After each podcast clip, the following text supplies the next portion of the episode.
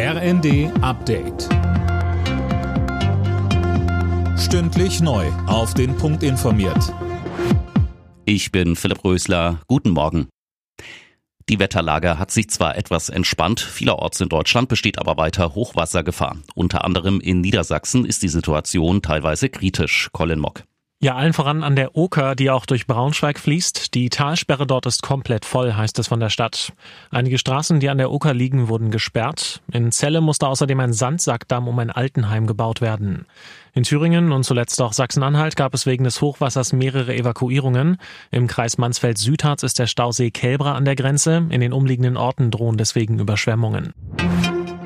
Mit Blick auf die Überschwemmungen fordern die Grünen mehr Geld für den Hochwasserschutz. Wo Städte direkt ans Wasser heranreichen, brauche es Investitionen in Deiche, Rückhaltebecken und Co., sagte der umweltpolitische Sprecher der Bundestagsfraktion Gesenhüß der Rheinischen Post.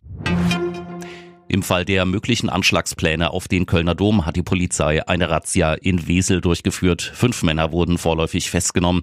Bis auf einen sind alle wieder auf freiem Fuß. Mehr von Tom Husse.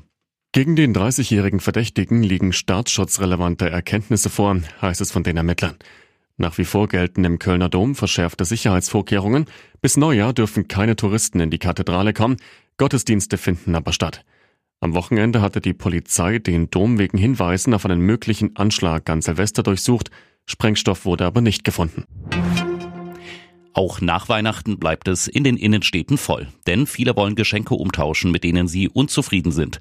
Michaela Schwanenberg von der Verbraucherzentrale Sachsen betont, im stationären Handel ist man da auf die Kulanz der Händler angewiesen. Alle Nachrichten auf rnd.de